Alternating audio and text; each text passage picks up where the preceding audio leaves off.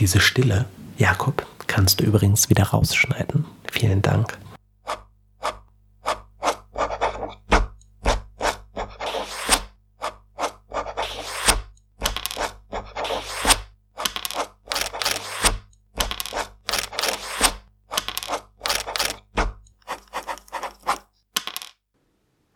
Hallo meine Lieben und herzlich willkommen zurück zu einer neuen Folge von Papierdrachen, der Podcast für QA Edition. Ja, wie ihr hört, haben wir ein kleines neues Format und zwar haben wir euch gebeten, ein paar Fragen an uns zu stellen. Was wollt ihr über uns wissen, damit ihr uns ein bisschen besser kennenlernen könnt? Ich bin Saskia, spiele Tal von Würzig in unserem Online-RPG Dungeon and Dragon Podcast und bin äh, bereit, euch ähm, Antwort und Rede zu stehen ähm, und freue mich sehr darüber. Viel Spaß beim Reinhören. Wir kommen zur nächsten Frage und zwar von Sebastian. Sebastian fragt, wie würdet ihr Papierdrachen euren Urgroßeltern äh, beschreiben? Nun, Sebastian, gar nicht, denn meine Urgroßeltern sind tot. Nein, ähm, ich habe ein bisschen überlegt tatsächlich, wie ich das äh, erklären würde weil ich festgestellt habe, dass auch Leute, die halt noch nie Rollenspiel gespielt haben, die fragen meistens als erstes oder sagen als erstes, ich weiß gar nicht, wie das geht. Und für mich ist das halt, weil ich es halt auch schon ziemlich lange mache, ähm, eine Frage, die erklärt sich für mich halt so offensichtlich, dass ich halt wirklich überlegen musste, okay, jemand, der halt so weit äh, von diesem Spiel entfernt ist wie meine Urgroßeltern, die schon tot sind, ähm, musste ich halt echt überlegen, okay, wie erkläre ich das? Und ich bin auf folgende äh, Erklärung gekommen. Und zwar, es ist ein Erzählspiel und es ist eine Geschichte so ähnlich wie ein Märchen. Und der Erzähler, das wäre ich, äh, spielt die Nebencharaktere. Beispielsweise würde ich den bösen Wolf spielen in einem Märchen oder vielleicht die böse Königin. Und die äh, Spieler, die spielen die Protagonisten. Aber jetzt Achtung, die Protagonisten spielen die Charaktere, die aktiv sind. Das wären beispielsweise der Jäger bei Rotkäppchen oder Prinzen bei Schneewittchen oder Dornröschen. Und man erzählt aber gemeinsam die Geschichte. Das heißt, der Erzähler erzählt die Welt und die Spieler äh, agieren in dieser Welt und zusammen spinnt man so eine Geschichte? Ich habe keine Ahnung, ob jemand äh, das verstehen würde. Aber ich bin gespannt, vielleicht, ähm, wenn ihr das hört und ihr habt vielleicht jemanden, der schon recht alt ist oder sehr entfernt von Rollenspielen, vielleicht jemand, der etwas sehr Ernstes und sehr Sachliches beruflich macht, vielleicht erzählt ihr das ja und dann können wir herausfinden, ob man das so versteht.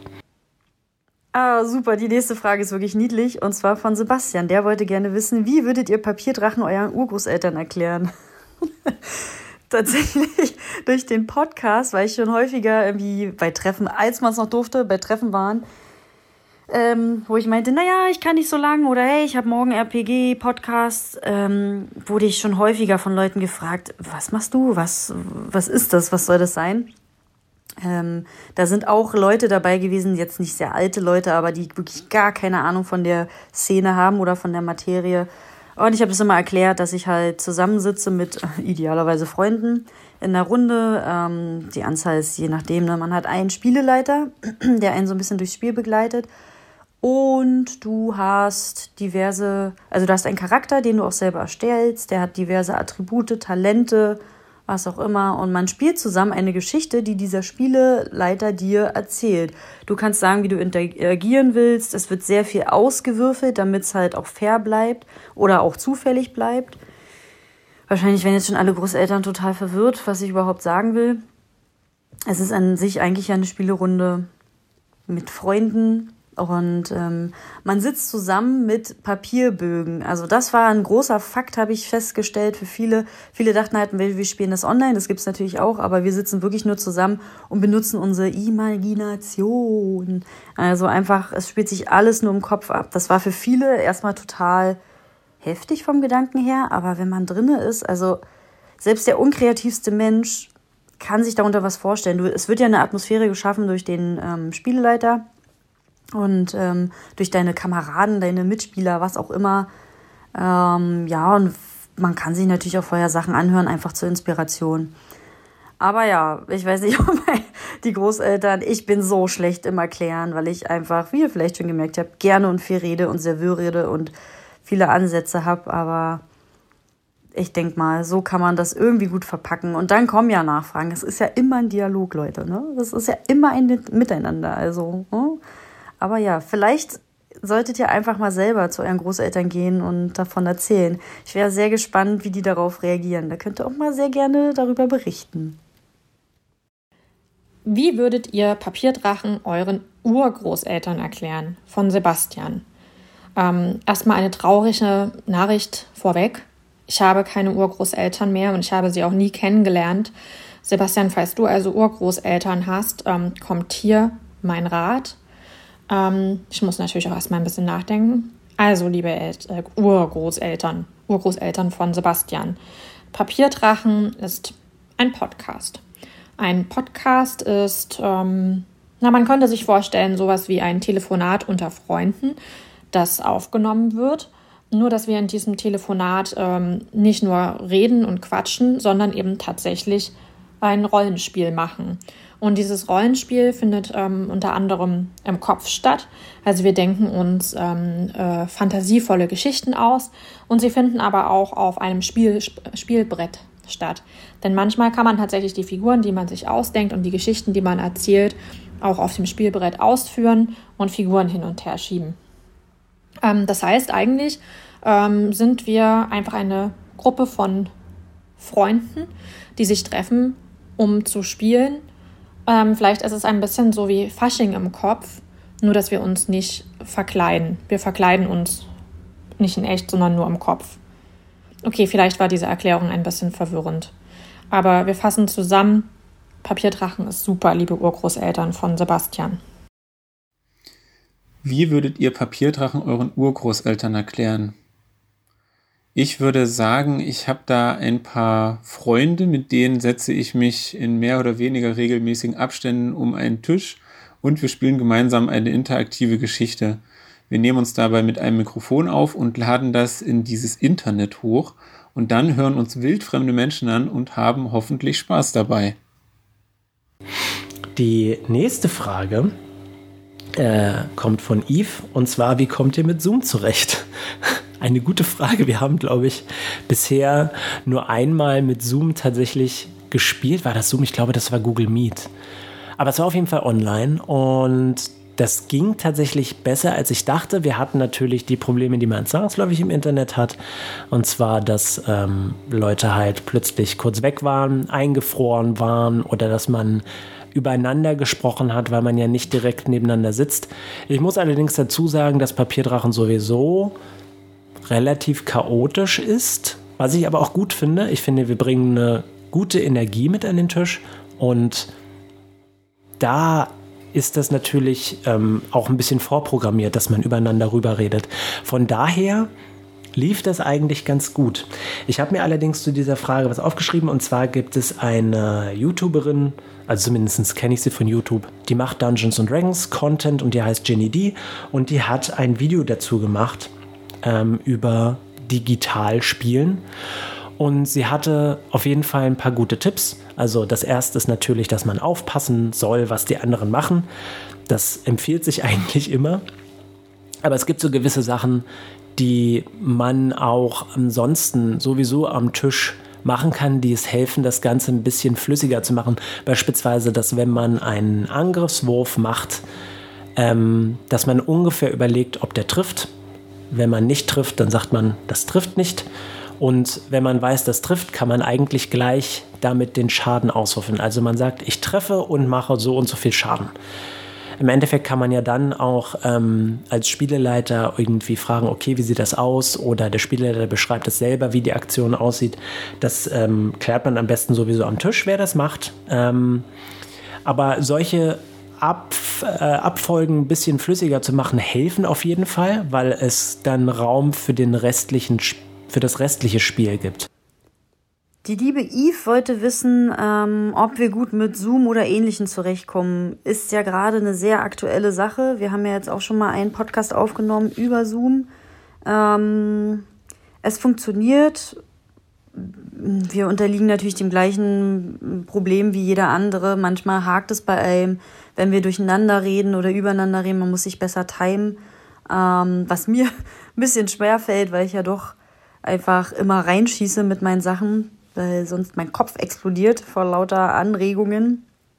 Ähm, ja, also das Schwierige war halt, dass wir alle nebenbei unsere eigene Tonspur aufnehmen mussten. Das hieß oder äh, war halt dann sehr anstrengend letzten Endes für Gregor am Schnitt, weil er alles passend zusammenschneiden musste.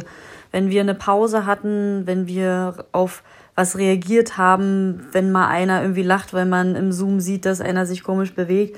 Also die Dynamik ist ein bisschen anders. Es war schwieriger, aber klar, wie alle anderen haben wir gerade probiert, das Beste draus zu machen. Aber im Großen und Ganzen, klar, vor Ort ist es immer am besten. Zoom ist eine Möglichkeit. Äh, wir haben, ich weiß gar nicht, ob äh, andere haben wir noch gar nicht ausprobiert, aber auch so Discord habe ich ja auch schon gute Erfahrungen gemacht im Sprachkanal und so.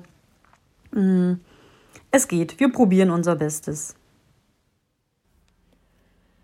Yves fragt, kommt ihr gut mit Zoom oder ähnlichem zurecht? Tatsächlich haben wir jetzt sehr lange nicht gespielt, ähm, aber wir haben einmal eine Runde gemacht, in der wir das online probiert haben. Ähm, ich persönlich ähm, finde das nicht so optimal, weil eigentlich natürlich gerade der Fun aufkommt, dass man sich zusammen in einem Raum befindet und jeder bringt irgendwie Snacks mit, aber laut äh, unserem Spieleleiter dürfen wir nie Snacks verzehren, die irgendwie laute Geräusche machen. Also Chips sind tabu, auch Kaugummi ist tabu. Also eigentlich ist relativ viel tabu. Ähm, aber ich finde es natürlich viel schöner, ähm, das in einem Raum zu machen. Kann mir aber natürlich durchaus vorstellen, das auch nochmal per Zoom zu machen, wenn ähm, die Internetleitung bei allen stabil ist, denn das ist meistens das Problem bei solchen Sachen, dass sie nicht stabil ist. Und ähm, wenn man natürlich auch das Ziel hat, ähm, das aufzunehmen, macht es das ein bisschen komplizierter. Wenn man nur aus Spaß spielt, kann man das überall machen. Eben auch am Telefon, liebe Urgroßeltern von Sebastian. Kommt ihr gut mit Zoom oder ähnlichem zurecht? Da wir bisher nur zwei Folgen am Stück remote aufgenommen haben, ist unser Erfahrungsschatz zugegebenermaßen recht eingeschränkt. Ich würde sagen, es hat ganz gut geklappt. Ich hatte tatsächlich am Anfang größere Hemmungen, den anderen ins Wort zu fallen und habe das Mikro zwischendurch ausgemacht. Würde ich jetzt aber nicht mehr machen, da dadurch doch etwas die Interaktion verloren geht. Die nächste Frage ist von Korok und die lautet, wie eng ist die Zusammenarbeit zwischen SpielerInnen und Spielerleiter? Bringt ihr Ideen ein? Und wenn ja, welche, die dann umgesetzt werden? Oder ist das Spiel eine Achterbahnfahrt und Überraschung? Das ist eine gute Frage. Ähm, ich finde, dass die Spieler zwangsläufig durch das Spiel Ideen einbringen, weil sie ja ähm, zwangsläufig die Welt verändern. Also wenn sie sich entscheiden, jemanden umzubringen oder nicht umzubringen, dann äh, passiert ja zwangsläufig was und das beeinflusst meine Spielwelt oder sollte sie zumindest beeinflussen. Also wenn irgendjemand mordend und stehlend durch eine Welt laufen kann, die das Ganze ignoriert, halte ich das nicht unbedingt für ein gutes Spiel, zumindest nicht für ein gutes Erzählspiel. Und äh, das ist quasi das Allereinfachste wo die Spieler die Welt beeinflussen. Aber wenn wir jetzt direkt von Papierdrachen reden, dann äh, haben die anderen auch Ideen eingebracht. Also Saskia, Katja und Jakob haben sich tatsächlich auch Hintergrundgeschichten für ihre Charaktere überlegt, die ich immer wieder mit einfließen lasse. Also das Erste, was Katja nicht mit mir abgesprochen hat, was mich auch überrascht hat, aber es war sehr lustig, war, dass Leaves Eltern vom Baum erschlagen wurden. Und ich habe halt wirklich, ich will natürlich nichts spoilern, aber ich habe wirklich lange überlegt, okay, wie baust du das jetzt in eine Geschichte ein, dass es halt auch spannend ist, weil natürlich ist es lustig zu sagen, meine Eltern wurden vom Baum erschlagen, aber vielleicht kann man daraus auch noch irgendwie einen interessanten Plotpoint machen. Und auch Saskia hat mir Sachen erzählt über ihren Charakter und das wird noch geschehen. Ich verrate noch nichts, aber ich bin auch sehr gespannt, wie das laufen wird, weil ähm, ich mir da auch eine ganze Menge Gedanken zu gemacht habe. Und Jakob hat auch sich eine Hintergrundgeschichte ausgedacht, die wurde ja auch immer wieder erwähnt mit seinem Vater. Und ähm, ich hoffe, dass ich auch da noch Sachen machen kann. Ich habe mir natürlich auch da schon ein paar Sachen ausgedacht, aber man muss immer gucken, wie das in die Geschichte reinpasst. Also von daher ähm, haben die Spieler sich auf jeden Fall was überlegt und bringen auch Ideen ins Spiel ein. Ich muss allerdings sagen, dass ich grundsätzlich die Geschichte an sich selbst schreibe und ähm, hauptsächlich schaue, wie die Spieler darauf reagieren. Also ähm, außerhalb von ihren Charakteren bringen die Spieler ähm, ansonsten nicht so viel ein oder sagen wir es mal so, ich lasse sie nicht so viel einbringen. Aber schon allein dadurch, dass wir spielen, passiert ja was. Und ähm, das schätze ich auch sehr, weil wenn ich nicht so aktive Spiele hätte wie die drei, dann wäre das, glaube ich, auch nicht so spannend. Die nächste Frage ist von Korok oder Korok. Ja, ähm, und zwar, wie eng denn die Zusammenarbeit zwischen den Spieler und den Spieleleiter ist und ob wir Ideen einbringen? Wenn ja, auch welche, die dann halt umgesetzt werden? Oder ist halt das ganze Spiel eine Achterbahn, der Achterbahnfahrt der Überraschungen? Das ist eine sehr schöne ähm, Metapher irgendwie. Ähm, bei uns ist es zumindest so, Gregor ist ein sehr liberaler, sehr toleranter Spieleleiter. Er lässt uns sehr, sehr, sehr viel Freiraum. Wenn wir Anregungen haben, sollen wir immer damit kommen. Meistens ähm, ist Gregor eher hinterher so ein bisschen wie mit Hausaufgaben, dass wir äh, doch ein bisschen ähm, erst so kurz vor Peng uns ransetzen. Und er ähm, hat uns aber auch schon viele Anregungen gegeben, beispielsweise unsere Hintergrundgeschichte noch mal ein bisschen näher zu beleuchten. Wenn wir was machen wollen, können wir es ihnen halt vor der Runde sagen. Man kann auch während der Runde ein Zettelchen schreiben, oder mal kurz sagen, hey, hier ist ein Break, ich würde gerne kurz äh, mit dir reden. Dann kann man rausgehen und dann sagen, okay, ich habe jetzt das und das vor, können wir das irgendwie schnell einbauen. Es passiert sehr viel spontan, also so ein RPG ist einfach wirklich die Spontanität äh, als Spiel, was ja auch das total Tolle daran ist. Für einige kann das überfordernd sein. Ich mag das sehr, sehr gern. Ähm, und Gregor ist da sehr, sehr liberal. Also auch während wir ähm, spielen, habt ihr schon häufiger be bemerkt, dass wir dann sagen, hey, und wie heißen die oder welche Farbe haben die oder können wir vielleicht dahin gehen? Und dann sagt immer Gregor, ja, mach doch oder hey, probiert's aus, würfelt es aus. Und ähm, das ist halt ein super, super schönes Format, eine super schöne Spieldynamik, ähm, die ich nicht missen will und Manchmal hat man aber auch eine Achterbahnfahrt der Überraschungen. Also es gibt Sachen, die konnte ich überhaupt nicht voraussehen. Ähm, auch von mir habe ich manchmal einfach dann einiges, äh, also was Tal macht, eingebaut, ohne darüber vorher nachzudenken. Es ist im Endeffekt nicht wirklich was geskriptet. Also Gregor ist der Einzige, der so einen gewissen Rahmen hat, aber Du kannst alles machen. Du kannst eine Taverne entwerfen, in die wir nie reingehen. Und dafür hast du sieben Stunden Zeit aufgebracht. Also die ähm, Arbeit des Spielleiters ist schon sehr heftig. Und ich bin sehr froh, dass wir da halt so viel machen dürfen. Und ähm, von den Ideen her, welche wir, also du kannst theoretisch alles machen. Du müsstest natürlich das absprechen. Es ist natürlich ein bisschen schade, wenn du jetzt einfach von dir aus sagst, ja, äh, mein Charakter verwandelt sich äh, instant in eine Katze. Das wird nicht funktionieren. Es sei denn, du hast eine sehr, sehr gute Begründung oder du würfelst sehr, sehr, sehr gut. Ist immer abhängig vom Spieleleiter, aber wir probieren es realistisch zu machen oder wenn wir halt Fragen haben, einfach an Gregor ranzugehen und ähm, ja, zu gucken, wie er uns ähm, einbinden kann und wie er unsere Requests ein annimmt. Ähm, genau. Wie eng ist die Zusammenarbeit zwischen Spieler und Spieleleiter? Sehr eng. Bringt ihr Ideen ein? Wenn ja, welche? Schmutzige, die dann umgesetzt werden? Oder ist das Spiel eine Achterbahnfahrt der Überraschungen von Korok? Ähm, nein. Unser Spielleiter ist ein sehr kreativer Mensch, der ähm, förmlich überquillt mit Ideen und der ähm, einfach so viel eigenes einbringt, dass man da überhaupt nichts mehr hinzufügen muss. Also eigentlich wäre es eher so, also er könnte damit schon Romane füllen mit ähm, den vielen Storylines, die er hat. Und ich bin immer wieder begeistert, wie er sich das überhaupt alles merken kann. Also ich persönlich finde das auch total schön, mich jedes Mal bei einem Abenteuer ähm, überraschen zu lassen, was als nächstes passiert.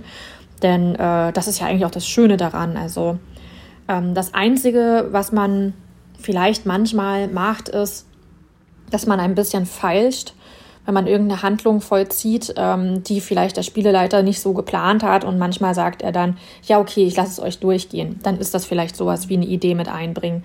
Oder es gab auch mal eine Situation, wo wir so einen äh, non-playable Character äh, einfach mit auf die Reise genommen haben und äh, dass der Spieleleiter eigentlich nicht wollte.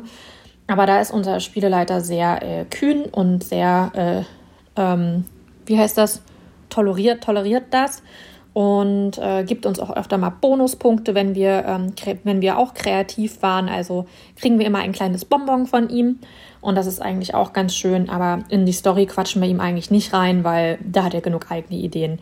Und es ist eine Achterbahnfahrt der Überraschungen. Genauso kann man das sagen. Wie eng ist die Zusammenarbeit zwischen Spieler und Spielleiter? Bringt ihr Ideen ein? Wenn ja, welche, die dann umgesetzt werden? Oder ist das Spiel eine Achterbahnfahrt der Überraschungen? Ich würde hier unterscheiden zwischen der Phase vor dem Spielen und während des Spielens. Die zugrunde liegende Geschichte für unser Abenteuer hat Gregor ja selbst geschrieben, was ich nach wie vor sehr beeindruckend finde inwiefern die dadurch beeinflusst wurde, dass unsere Charaktere dort integriert werden mussten, das weiß Gregor am besten. Ich habe ihnen zumindest keine Vorschläge für den weiteren Fortgang der Geschichte unterbreitet. Und beim Spielen selbst beeinflussen wir die Geschichte aber natürlich wie für Pen and Paper typisch regelmäßig. Also zum Beispiel sollte Fergal nie ein Bestandteil unserer Gruppe werden, ist dann aber dank Peters Überzeugungskraft zu einem wertvollen Teil von uns geworden, worauf ich immer noch sehr stolz bin. Die nächste Frage, und zwar von Jack. Wie geht der Spieleleiter beim Entwickeln der Geschichte vor?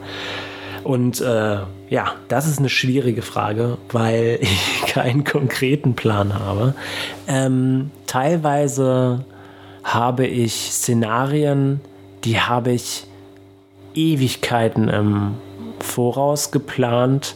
Äh, und dann gibt es so bestimmte Sachen, die geschehen halt, wie vorhin schon erwähnt, einfach durch den Einfluss der Spieler spontan. Also beim Entwickeln der Geschichte ähm, versuche ich, dass wenn ich einen plötzlichen Einfall habe, ich habe so eine, ich habe eine Liste auf meinem Handy tatsächlich, damit ich halt überall mir was aufschreiben kann, wenn mir in der S-Bahn was einfällt oder wenn ich spazieren gehe oder so. Eine große Inspiration ist tatsächlich Musik. Das fällt natürlich zwangsläufig auf bei Papierdrachen. Viele Charaktere sind nach Musik benannt und auch Sachen, die geschehen, sind teilweise tatsächlich äh, Geschehnissen in Songs angelegt. Ähm, aber das ist teilweise so eine Sache, weil teilweise gehe ich nicht unbedingt nach dem vor, was da sich im Song vorgeht, sondern vielleicht nur nach einer Textzeile oder nach einer Stimmung in einem Song, die mir besonders gut gefällt. Ähm, ich gehe auch teilweise einfach spazieren und sehe ein cooles Gebäude und überlege dann, okay, was könnte in diesem Gebäude passiert sein, wenn es beispielsweise irgendwie schon kurz vorm Verfall ist und dann habe ich vielleicht einen Einfall und schreibe das auf.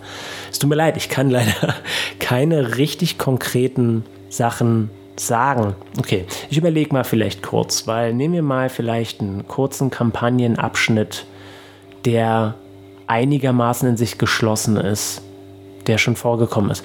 Beispielsweise als Tal zu den Drow teleportiert wurde, habe ich überlegt, okay, ich wollte schon länger was mit Physia und Maela machen, weil ich fand, okay, deren äh, Romanze kann sich auf jeden Fall noch weiterentwickeln.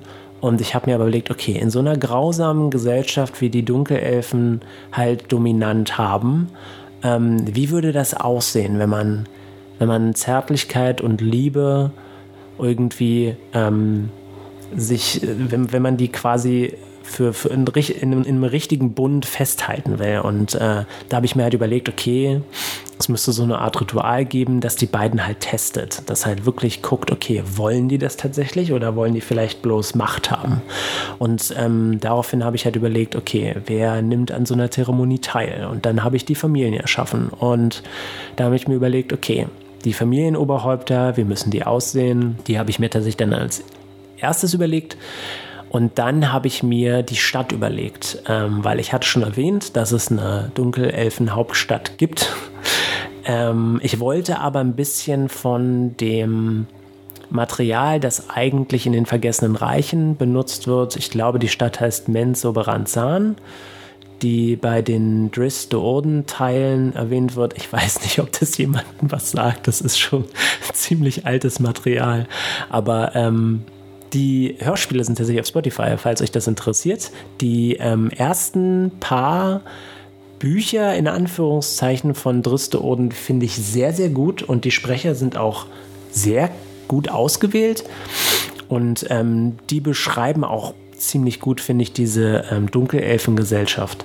Ähm, ja, auf jeden Fall wollte ich das ein bisschen anders machen als dort und habe mir halt diese, diese Ebenen überlegt und geguckt, okay, wer wohnt in den Ebenen und ähm, dann habe ich mir überlegt, okay, die Gebäude, in denen die mächtigsten Familien wohnen, wie würden die aussehen? Weil ich habe ja schon einigermaßen die Familienoberhäupter gehabt und wie die so drauf sind. Und dann habe ich geguckt, okay, wie würde halt äh, deren Haus aussehen? Ist das chaotisch? Ist das ordentlich? Und dann habe ich mir auf diese Charaktere aufbauend quasi noch dieses in Anführungszeichen Mystery-Abenteuer ausgedacht. Und habe überlegt, okay, wie baue ich da quasi so ein paar Haken ein, damit die Charaktere denken, okay, es könnte, der könnte es getan haben oder der könnte es getan haben. Und habe halt versucht, dass es nicht so offensichtlich ist, wer tatsächlich der Bösewicht ist. Keine Ahnung, ob es funktioniert hat. Aber ähm, das hat tatsächlich eine ganze Menge Spaß gemacht. Ich habe auch am Anfang dieser Kampagne erwähnt, dass ich dafür die meisten Nicht-Spieler-Charaktere geschrieben habe als bisher im Abenteuer. Also bisher konnte man die Anzahl der NPCs irgendwie an zwei oder drei Händen abzählen, aber da waren das tatsächlich eine ganze Menge. Und ähm, die hätten tatsächlich auch ganz anders agieren können, weil die Charaktere haben sich ja dann entschieden, mit wem sie tatsächlich sprechen und äh, was, sie, was sie untersuchen wollen. Das hätte aber ganz anders laufen können. Ähm, und das ist einer der Nachteile, wenn man ein Spiel leitet. Viel Material, was man hat, fällt dann im Endeffekt irgendwo runter. Also ähm, irgendwelche Orte, die sie hätten besuchen können, die wurden gar nicht besucht. Aber dafür kriegt man interessante Interaktionen von den Spielern mit den Nichtspielercharakteren und ich finde, das macht es wett. Ähm, also ja, ich baue mir nach einer interessanten Idee Charaktere. Nach den Charakteren baue ich die Umgebung. Und nach der Umgebung baue ich die Kampagne. Die Kampagne kommt tatsächlich als letztes. Am wichtigsten sind tatsächlich die Ideen, die ich habe. Das sind halt immer wieder so kleine Punkte auf die ungefähr in einer Linie gehen, aber die Linie ziehe ich dann wesentlich später. Also ich habe zwei Punkte, die ich interessant finde und überlege dann, okay, was passiert dazwischen? Und ganz oft wird mir das tatsächlich auch abgenommen von den Spielern, die sagen, okay, wir machen jetzt das. Und dann denke ich, okay, alles klar, dann haben wir das schon mal gelöst. Ja, ich hoffe, das beantwortet die Frage. Es ist leider ziemlich schwierig zu erklären. Die nächste Frage kommt von Die Queen. Ui, thank you, Your Majesty. Wie geht der Spieleleiter mit unerwarteten Handlungen der SpielerInnen vor? Ähm, das ist auch eine schwierige Frage. Und zwar äh, einerseits denke ich, dass wenn die Charaktere innerhalb der Kampagne agieren, sind die Sachen nicht so richtig unerwartet, weil es gibt ja eine Rahmenhandlung und ähm, ich habe ich hab zwei Gedanken dazu. Ähm, wenn die Leute komplett den Rahmen sprengen, dann hat man entweder selber einen Fehler begangen, weil man nicht darauf geachtet hat, was die Leute wollen. Vielleicht wollten die was ganz anderes vom Spiel und man hat das einfach ignoriert und wollte halt irgendwie seine coole, grimdark äh, Fantasy-Story erzählen, während die aber irgendwie Lust hatten, eher was Hobbit-mäßiges zu machen, was also ein bisschen lustiger ist. Man hat es aber komplett ignoriert. Oder die Spieler haben irgendwie überhaupt gar keinen Bock auf das. Sie dachten halt, sie hätten Bock auf die Kampagne, haben aber das komplett ignoriert und wollen sich dann auch nicht damit auseinandersetzen. Das ist ein beidseitiges Problem, aber ich finde, als Spieleleiter sollte man ähm, die Kampagne so reinbringen, dass man mit den Spielern agieren kann. Und wenn man da so weit ist, dann hat man, glaube ich, die Spieler auch in einem Rahmen, die man einigermaßen abschätzen kann. Ähm, ja, das ist, das ist, glaube ich, kompliziert und ich kann auch nicht so richtig beschreiben, in welchen Punkten das komplett unerwartet ist. Ähm, es gibt ein, es gibt, ich glaube, es sind zwei Videos, aber ein Video von Matthew Colville, das ist auch auf YouTube, der macht auch Dungeons und Dragons Content Und ähm, ein Video heißt, wie bringe ich dazu, dass meine Spieler mit meiner Spielwelt interagieren? Und er meint, jag sie einem Baum hoch. Und was er damit meint, ist, dass man die Spieler in irgendeiner Art und Weise in so eine brenzlige Situation bringen muss oder sollte, dass sie mit deiner Spielwelt interagieren wollen. Und das finde ich gut, weil ich glaube, dass wenn man irgendwie ähm, etwas vom Spiel will, also ähm, nur als Beispiel, äh, irgendwer, den die Charaktere mögen, wird entführt oder ihnen wird irgendwas weggenommen, was sie haben oder hatten oder haben wollen. Und äh, dann wollen sie das wieder haben. Das sind Sachen, für die interessieren sich die Spieler und da sind sie dann wieder in dem Rahmen drin. Er hat aber auch noch, das war glaube ich nur ein QA-Livestream und da erwähnte das Railroading, also die Spieler quasi auf eine Schiene setzen, nicht zwangsläufig was Schlechtes ist. Das Schlechte wäre, ähm, also richtiges Railroading wäre, wenn die Spieler sagen, okay, du hast jetzt ein offensichtliches Problem und ähm, es gibt eine Lösung. Die Lösung, die er hatte, war, glaube ich, irgendwie, dass ein Bösewicht unverwundbar ist und er hat, die einzige Schwäche, die er hat, ist der Stein der Verwundbarkeit. ein bisschen albern, aber ich fand es ganz lustig. Und ähm, er hat als Spielleiter quasi vorgelegt, okay, so kommt man an den Stein der Verwundbarkeit ran. Jetzt, wenn jetzt aber die Spieler irgendwie sagen, okay, der Stein der Verwundbarkeit wurde damals von dem und dem dahin gepackt. Können wir den vielleicht fragen, ob man vielleicht einen Stein der Verwundbarkeit herstellen kann? Dass man dann als Spieleleiter nicht sagt, ne, das dürft ihr nicht. Und da finde ich, ist genau diese Frage, wie geht man mit unerwarteten Handlungen der SpielerInnen vor?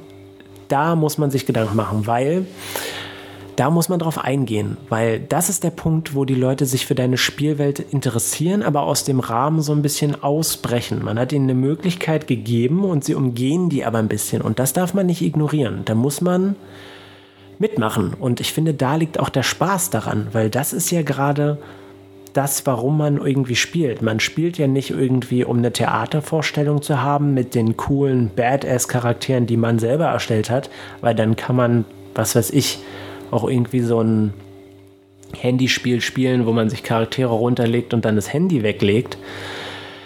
Das ist ja da nicht der Fall. Also unerwartete Handlungen in Anführungszeichen der Spieler sind was Gutes und sollten auch vom Spielerleiter mit einbezogen werden. Weil wenn sich die Leute schon die Gedanken machen, irgendwie was, was Neues sich auszudenken, dann sollte man äh, darauf eingehen. Ich hoffe, das hat die Frage beantwortet. Ich weiß es nicht genau. Also wenn die Leute gute Ideen haben, nimmt man sie an. Wenn sie schlechte Ideen haben, sollte es Konsequenzen geben. Äh, es ist, ja, so eine Fragen sind schwierig zu beantworten, aber ich finde sie sehr spannend, weil man sich viele Gedanken darum machen kann. Aber ich glaube, ich tanze so ein bisschen um die Frage auch herum. Es tut mir leid. So, das waren all die Fragen, die wir bekommen haben. Was wir allerdings noch machen wollten, ist unsere Lieblingsfolge zu nennen. Das habe ich äh, auf Twitter schon mal getan. Das habe ich schon mal äh, erzählt. Und zwar ist es die Episode 217 im Maul des Drachen. Ähm, wie schon erwähnt, äh, habe ich diesen Doppelturm vom Hexenmeister Amondyl ähm, sehr sorgfältig, also was heißt sorgfältig, sehr komplex erschaffen mit ziemlich vielen Sachen. Da gibt es drei Laboratorien drin, dann gibt es den Raum von Amondyl. Und äh, falls wir nochmal den Hexenturm besuchen, werde ich nicht weiter ins Detail gehen, aber es gibt noch eine ganze Menge anderer Räume und ähm, es war für mich einerseits eine super große Freude, halt beispielsweise die Spieler mit diesem präparierten Raum, mit den lebenden Objekten zu überraschen. Äh, da gab es beispielsweise diese Unterschiede zwischen Arias Labor und Cavatines Labor, aber auch diese Sache mit dem Cyborg-Org. Ähm, mit den Zeitreisestiefeln, wo ich so ein bisschen gehört habe, dass Jakob sich gefreut hat, weil wir diesen Charakter bekommen haben in Erlangen und das wirklich so eine seltsame, abstruse Idee war, dass ich sofort mich verliebt habe. Und ich habe mich so gefreut, die einzubringen. Und andererseits haben die haben die ganzen Charaktere einfach großartig reagiert. Also wie Jakob halt damit umgegangen ist, dass er seine, seine Göttin getroffen hat oder das Tal irgendwie mit den äh, beiden Dunkelelfen durch die Gegend getigert hat oder, oder, oder das Leaf in diesen Drachenkörper reingestiegen ist, fand ich einfach absolut super. Daran habe ich noch nicht mal gedacht. Und das war einfach eine großartige Idee. Und in diesem Turm waren haufenweise super gefährliche Gegner. Also es war eigentlich nicht besonders äh, eine einfache Umgebung für die Spieler und ähm, dass das alles so abgelaufen ist, wie es abgelaufen ist, war einfach ein großartiger, großartiger Ablauf. Das hat mir einen Riesenspaß gemacht. Ich konnte ganz viel nicht nur von den, von den, sage ich mal, von den Werten der Nichtspielercharaktere zeigen, sondern auch, wie die so drauf sind, also wie sie sich unterscheiden, was die wollen und wo die hinwollen oder was die planen. Und ich konnte auch ein bisschen so auf die größeren Mysterien der, äh, der Kampagne im Allgemeinen irgendwie so ein bisschen hindeuten. Das hat auch einen Riesenspaß gemacht. Die ganze Folge ist einfach großartig. Und immer wenn ich mal wieder denke, okay, mache ich das eigentlich wirklich gut? Macht das wirklich Spaß? Haben und meine Spieler irgendwie daran Spaß? Dann höre ich mir die Folge 217 an und denke, ach, schon allein wegen dieser Folge lohnt sich es weiterzumachen, weil das wirklich, das war großartig und ich liebe es und äh, ich könnte immer mal wieder reinhören, nur um mir ein Lächeln auf die Lippen zu zaubern. Was ist unsere Lieblingsfolge? Boah, lasst mich nachdenken. Es gibt auf jeden Fall so zwei, drei, die mir ganz schön im Kopf hängen geblieben sind. Aber ich glaube, meine absolute Lieblingsfolge, aber ich muss fast schon sagen, Serie war tatsächlich, als ähm, die liebe Katja nicht konnte und wir ähm, sozusagen den Sidequest neben unserem Hauptquest hatten. Da war ja dann auch der Adrian, der uns dann tatenkräftig, tatenkräftig mit seinem Charakter auch unterstützt hat und für Katja eingesprungen ist, ähm, weil ich damit überhaupt nicht gerechnet habe. Also Tal wurde ja zur, in der Unterwelt zu einer Hochzeit ähm, teleportiert, äh, bei der er ja ein Bodyguard spielen musste, um das ein bisschen aufzudecken. Es war wie so ein Sidequest und ich habe halt überhaupt nicht äh, daran gedacht, also das wäre mir überhaupt nicht eingefallen, wie jetzt Gregor auch nochmal zu seiner Kreativität, ne? also wie er das einbaut und umsetzt, dass ähm, wir halt, wenn jemand mal jetzt eine Zeit lang nicht kann, trotzdem unsere Runde weiterspielen können. Und das hat mir sehr, sehr viel Spaß gemacht. Da gab es auch eine Folge, als wir im Turm waren, ähm, das drunter und drüber ging und ich dachte, jetzt sind wir sowas von am Arsch. Und ähm, ich habe ich habe so geschwitzt während des Spielens. Also ich weiß nicht, ob man das mir angehört hat. Ich war richtig durch. So, also ich, war, ich musste danach erstmal lüften, durchatmen und was trinken, weil mich das wirklich mitgenommen hat. Und das war halt ein super schönes Spielerlebnis und darum geht's. Es geht immer um das schöne Spielerlebnis, immer ein schönes Miteinander. Klar kann auch mal was ein bisschen schwieriger sein und man kann auch mal ein bisschen sich beefen. Das passiert immer. Es gibt Runden, wo die abgebrechen werden müssen, weil da irgendwelche Sachen, was sich ein Schiff sinkt und ähm, die Leute sind total sauer, weil ihr Charakter irgendwelche Schaden genommen hat. Ähm, es gibt Runden, wo Leute aussteigen oder sterben tatsächlich und dann da alle anfangen zu weinen und zu flennen, weil das halt einfach so ein, also dieser Charakter einen so ans Herz gewachsen ist. Und ähm, auch mit Leaf und, und Peter sind natürlich auch für mich Charaktere, die mich jetzt schon so lange begleiten. Also ich glaube, wir spielen jetzt seit fünf Jahren oder sechs Jahren. Ich bin mir gar nicht sicher. Also schon eine Ewigkeit. Und ähm, das, also die werden immer so einen so so ein Platz in meinem Herzen natürlich haben, weil das mich auch im, in meinem Alltag irgendwie begleitet hat und äh, den ja natürlich auch verschönert hat. Also ja, die Lieblingsfolge, wie gesagt, so das kleine Side-Adventure das ist mir sehr, sehr im Kopf geblieben. Gregor fragt noch, ähm, was unsere Lieblingsfolge ist oder unsere Lieblingsfolgen sind. Ähm, ich persönlich mochte natürlich ähm, alle Folgen sehr gerne, das äh, kann ich so sagen, weil es stimmt. Ähm, weil ich es immer total krass finde, was für Wendungen die Folgen auch teilweise nehmen. Und ich habe mich eigentlich nie gelangweilt. Ähm, aber natürlich habe ich auch so meine Favoriten. Also ähm, meine Lieblingsfolge ist tatsächlich ähm, Episode äh, 16 von Staffel 2, ist glaube ich so gemeint. äh, Amondyls Körper. Ähm, und das mag ich sehr gerne, weil da die Stories äh, so ein bisschen mehrstrangig verlaufen. Also äh, Peter versucht irgendwie zusammen mit Gabrielle wieder in so einen Turm einzudringen, währenddessen irgendwie Tal und ich äh, rausgefunden haben, was das äh, irrwitzige Projekt von Amondyl ist.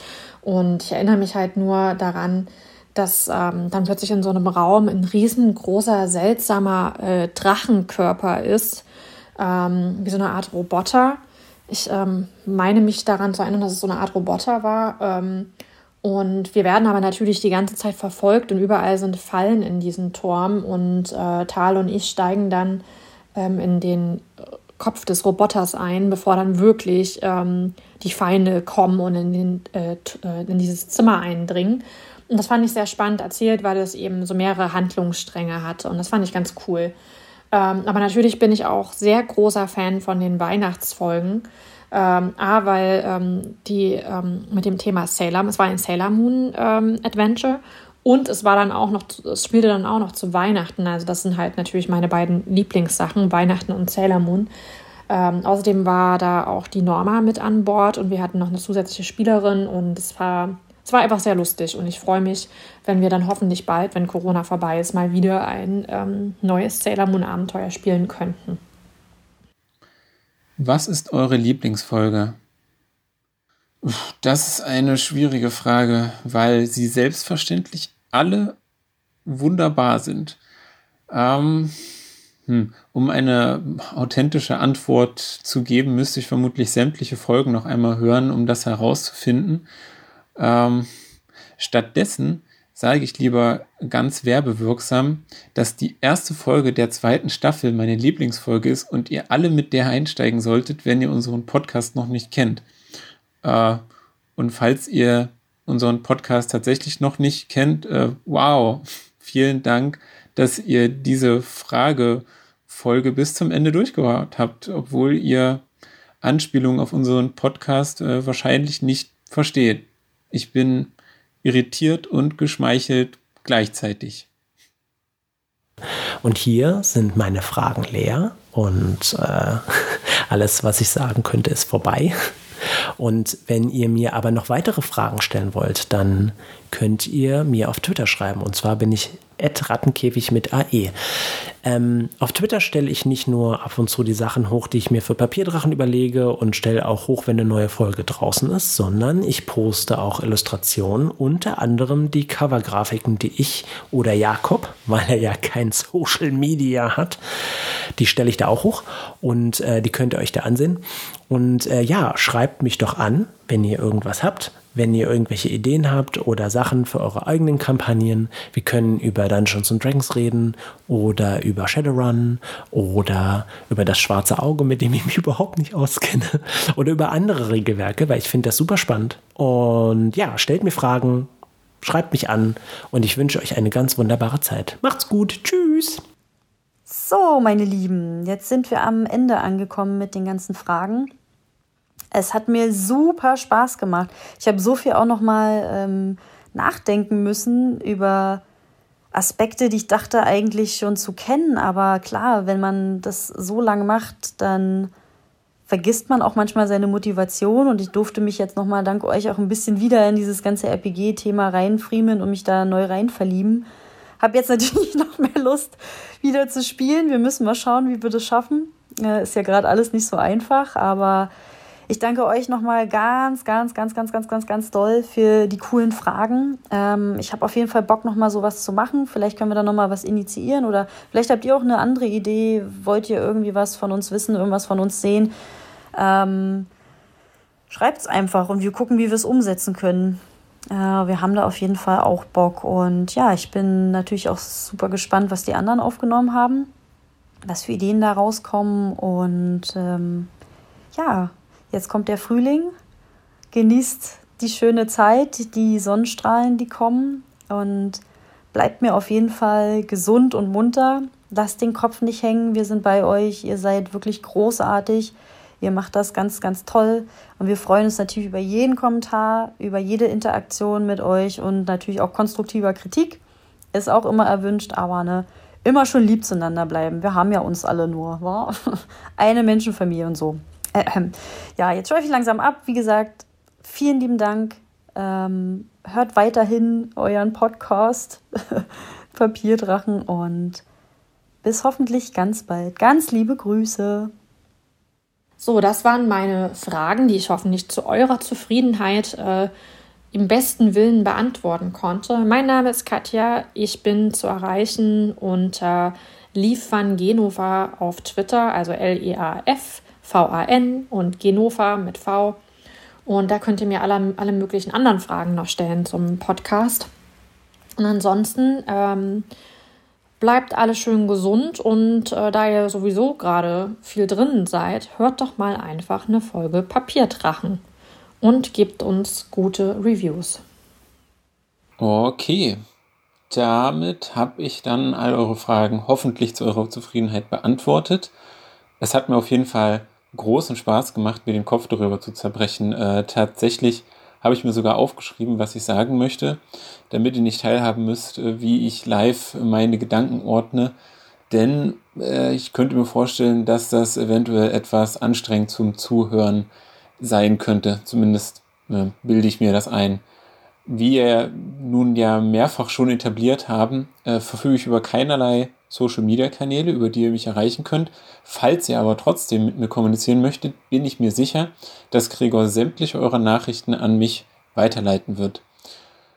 Und dafür bekommt er jetzt sogar etwas ganz Besonderes, der liebe Gregor, denn ich habe ihm nämlich angekündigt, dass meine Verabschiedung das Lustigste sein wird, das er jemals gehört hat.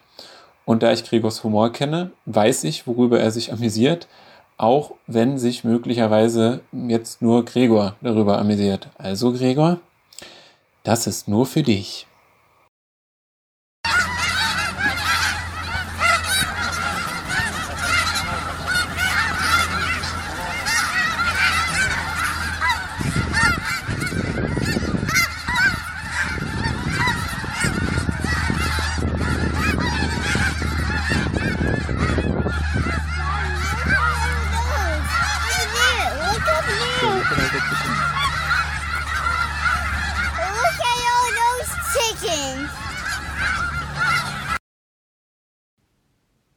Jetzt kommen wir zur aller, allerletzten Frage.